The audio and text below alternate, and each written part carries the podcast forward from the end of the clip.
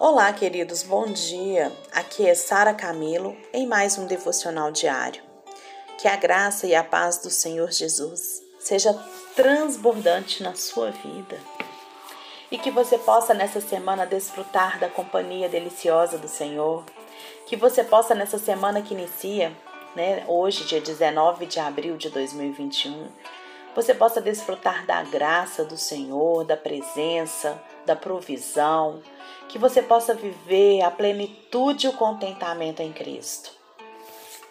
Que a sua fé seja sempre restaurada, seja sempre é, fortalecida diante dos embates da vida. Hoje o nosso versículo-chave está em Filipenses 4,4 e diz assim: Alegrai-vos sempre no Senhor. Outra vez eu te digo: alegrai-vos. Esse versículo do apóstolo Paulo, ele não é uma sugestão para a vida cristã, mas ele é uma ordenança. Então, para começar o nosso devocional hoje, eu quero te fazer uma pergunta que talvez você possa se sentir até desconfortável com ela mas é muito importante que você responda: Você é feliz? Isso mesmo. Você é feliz?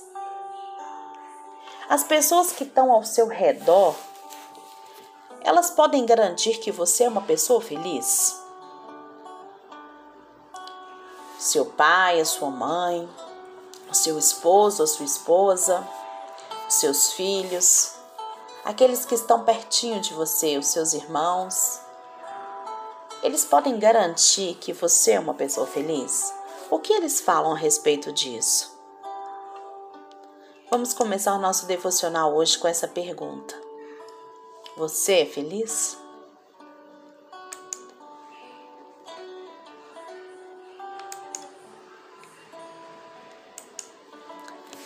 Esse versículo é, de Filipenses que eu li, né, que diz: Alegrai-vos sempre no Senhor, mais uma vez direi: alegrai-vos. Ele não é uma opção, ele é uma ordem. Ele não é um substantivo, ele é um verbo no imperativo. Em outras palavras, você e eu, nós não temos o direito de sermos pessoas tristes se nós estamos em Cristo. Ser triste é um pecado de desobediência a uma ordem de Deus. Deixa eu te perguntar: você tem um problema na sua vida? Hã? Eu tenho muitos, sem dúvida. Porque o desafio hoje é ser uma pessoa feliz apesar das circunstâncias difíceis que você está enfrentando. Jesus, ele foi feliz, mesmo com circunstâncias tão adversas que ele teve que passar aqui. Nós cristãos, a nossa alegria, ela não pode depender das circunstâncias. Paulo, ele escreveu essas palavras. Quando ele escreveu essas palavras, ele não estava num período de vida tranquila, não. O apóstolo Paulo, quando ele escreveu essas palavras, ele não estava sentado numa mesa do escritório com ar condicionado, com a conta bancária cheia, com saúde. Não, gente. Quando o apóstolo Paulo escreve essas palavras, ele está preso em Roma. A alegria do cristão, então, ela não é um mero sentimento, mas a alegria do cristão, ela está numa pessoa, numa única pessoa, em Cristo. Por isso que o apóstolo Paulo diz: alegrai-vos no Senhor. A alegria do cristão, ela é imperativa, ultra circunstancial e cristocêntrica. Certo? Então preste atenção. Uma vida alegre é uma vida que tem Jesus como seu centro.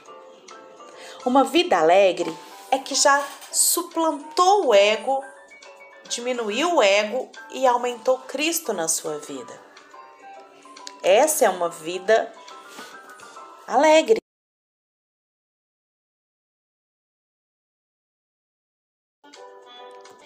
Então, hoje eu quero te chamar para jogar um jogo diferente. É um joguinho que é ensinado aí para as crianças através de uma novelinha que chama Poliana, mas é um jogo que o apóstolo Paulo nos ensinou, gente, lá na carta de Filipenses. E eu quero te chamar para jogar esse jogo. É o jogo do contente. É um jogo onde você vai ser sempre contente. Você tem que descobrir o contentamento. Em toda circunstância que você viver, você vai encontrar o que de bom tem nela. Topa jogar esse jogo? Topa? Então vamos lá. Hoje eu vou começar falando para você sobre os ladrões da alegria. Não vai dar para falar todos hoje não. Hoje para a gente concluir a história desse jogo daqui para frente, tá bom? Então vamos lá. O primeiro é, é o primeiro ladrão da nossa alegria tá lá em Filipenses 1:12. Olha só, o primeiro ladrão da nossa alegria são as circunstâncias da vida. Olha o que o apóstolo Paulo, o apóstolo Paulo diz em Filipenses 1:12. Quero em irmãos cientificar-vos de que as coisas que me acontecem têm antes contribuído para o progresso do Evangelho. Então presta atenção. Nós vamos ver aqui na carta de Filipenses os ladrões que têm saqueado a nossa alegria. O primeiro que o apóstolo Paulo mostra aqui são as circunstâncias da vida. Paulo, mesmo ele tendo passado tudo o que ele passou, ele conseguiu se alegrar na crise mesmo ele tendo passado por tudo. Presta atenção: divórcio, doença, crise financeira, isso pode levar a nossa alegria embora, sem dúvida. Mas o que o apóstolo Paulo está nos dizendo aqui é justamente que as circunstâncias da nossa vida podem contribuir para o progresso do evangelho. Lendo esse texto, nós precisamos perguntar a Paulo: Paulo, por que, que você falou isso? Quais circunstâncias você viveu, Paulo? Você deve ter tido uma vida muito boa para você mandar a gente alegrar no Senhor. Alegrai-vos, mais uma vez vos digo, alegrai-vos no Senhor. Gente, se a gente perguntasse isso para o apóstolo Paulo, ele ia responder assim para a gente: eu fui perseguido em Damasco, fui rejeitado em Jerusalém, eu fui esquecido em Tarso, eu fui apedrejado em Listra, eu fui preso e açoitado em Filipos, eu fui escorraçado de Tessalônica, eu fui enxotado de Bereia, eu fui chamado de tagarela em Atenas, eu fui chamado de impostor em Corinto, eu enfrentei feras em Éfeso, eu fui preso em Jerusalém, eu fui acusado em Cesareia, eu enfrentei um naufrágio indo para Roma, eu fui cobrado por uma. Eu fui picado por uma cobra em Malta e eu fui algemado e preso. Presta atenção. Olha o tanto de circunstâncias ruins na vida o apóstolo Paulo passou. E mesmo assim, ele nos diz que o segredo da vida cristã é alegrar no Senhor. Então, olha o que o John Piper diz, uma frase dele que que é muito interessante a gente pensar. Ele diz assim: se o amor de Deus para com seus filhos é medido por nossa saúde, riqueza e conforto nesta vida, o que se pensar, né, de da relação de Deus com o apóstolo Paulo? Deus só pode ter odiado o apóstolo Paulo. Pelo tanto de coisa ruim que esse cara passou, e a Bíblia diz, né, nos mostra o tanto que ele é amado do Senhor. Então o John Piper diz: se o amor de Deus para com seus filhos é medido por nossa saúde, riqueza e conforto nesta vida, então Deus odiou o apóstolo. Tá vendo como que às vezes a gente inverte os valores? A gente começa a condicionar os valores a, a bênçãos. Vamos prestar atenção nisso e vamos aprender mais sobre isso. E o apóstolo Paulo aqui então diz: Olha, gente, eu quero que vocês saibam que tudo isso que eu passei na minha vida só teve um resultado, ele contribuiu para o progresso do Evangelho. As pessoas conheceram o Evangelho através disso. Então, eu quero te contar hoje o primeiro segredo para você vencer o jogo do contente. Vamos lá? Primeiro segredo para você vencer o jogo do contente é você ter a certeza de que Deus dirige a sua vida. Se você tem certeza que Deus dirige a sua vida, você já vai dar um passo para vencer esse jogo. Certo? Então, se você tem, coloca um ponto aí para você. Vamos lá. Segundo segredo para você vencer o jogo do contente, também está nesse versículo. Apóstolo Paulo nos ensina que o segredo para vencer, olha, olhar para a vida na perspectiva da soberania de Deus. Se você olhar para a sua vida na perspectiva da soberania de Deus e não para as circunstâncias que você está vivendo, você vai dar mais um passo para a vitória desse jogo. Então vamos lá. Para jogar esse jogo, tem alguns segredos. Então, primeiro segredo, ter a certeza de que Deus dirige a sua vida. Segundo segredo, olhar para a vida na perspectiva da soberania de Deus. Então, nós vimos aqui que o primeiro ladrão da alegria que o apóstolo Paulo fala aqui é são as circunstâncias da vida, é aquilo que a gente vive. E o segundo ladrão que o apóstolo Paulo fala aqui, que rouba a nossa alegria, são as pessoas. Filipenses capítulo 2, versículo 3 a 5. Nada façais por partidarismo ou vanglória, mas por humildade, considerando cada um os outros superiores a si mesmo. Não tenha cada um em vista o que é propriamente seu, senão também cada qual o que é dos outros. Tende em vós o mesmo sentimento que houve também pra, em Cristo Jesus. Filipenses 2, 3, 5. As pessoas, queridos, elas nos decepcionam. E o perdão é uma necessidade, pois assim como Jesus ordenou, pois foi assim que Jesus ordenou. O perdão, ele é uma obra da graça de Deus em nós. E sabe o que o perdão faz com a gente? Ele nos liberta. Não se esqueça da história do credor, né, incompassivo, lá em Mateus 18, que a gente já até estudou aqui. Ele devia 10 mil talentos ao rei e os seus servos 100 denários. 10 mil talentos são 600 mil vezes maior do que 100 denários. Mas mesmo tendo recebido tamanho perdão, ele ainda não perdoou. Se Deus lhe perdoou de tamanha culpa do pecado, se Deus lhe perdoou e restabeleceu um relacionamento com você, você não irá perdoar o pequeno pecado do seu próximo com você? Deixa eu te contar. Pessoas nos decepcionam, sim, mas nós também decepcionamos as pessoas. É isso mesmo. Nós também decepcionamos as pessoas. Sem o exercício do perdão, querido, nós não seremos felizes. Não teremos uma família feliz, um casamento feliz, um ministério feliz, uma igreja feliz, amigos felizes. Certo? Então, o terceiro segredo para você vencer esse jogo do contente: perdoar uns aos outros. Isso aí. Você tem sido capaz de perdoar o seu próximo? Perdoar uns aos outros. Vamos lá.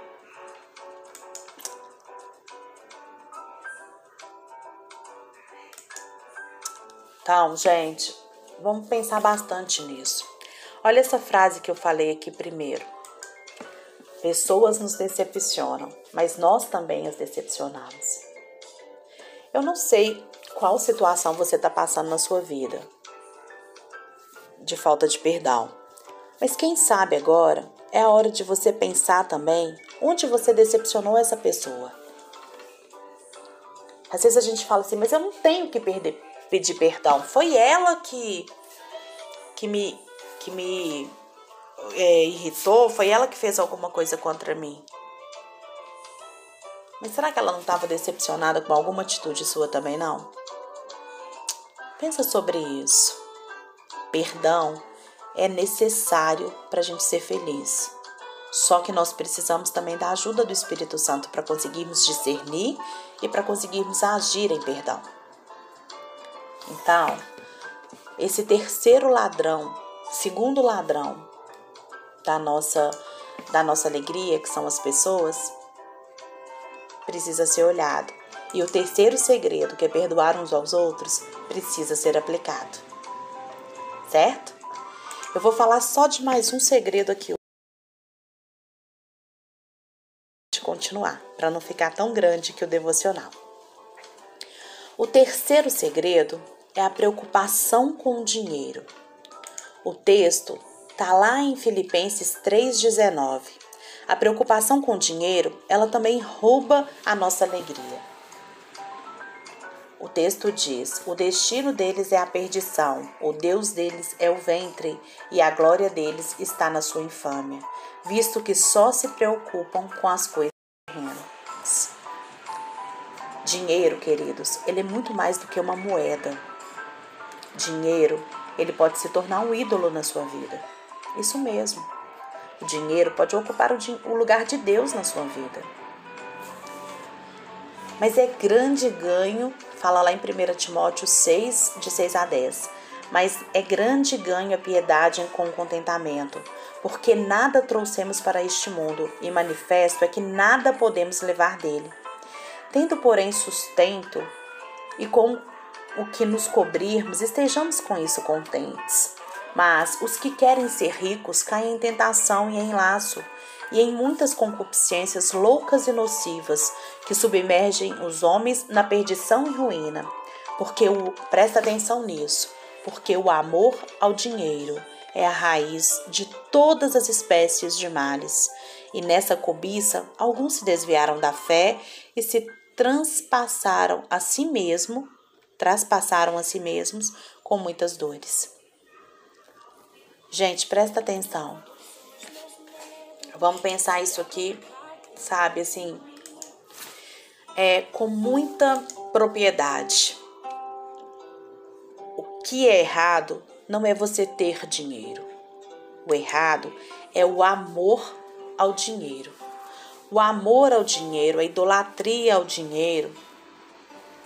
E isso é que faz com que a gente desvie, é que faz a gente idolatrar o dinheiro. E se a gente tem, a gente está feliz, e se a gente não tem, a gente está triste. Olha só, o luxo de ontem, ele se tornou a necessidade do hoje. E a gente às vezes deixa de ficar contente com o que é básico. Deixa eu te contar uma coisa: o dinheiro em si, ele não faz a pessoa feliz. Pois a felicidade da gente, ela só está em Deus. Para a gente pensar nessa questão do dinheiro, vamos ver. O que é consumismo? Olha que conceito interessante de consumismo que eu trouxe aqui hoje.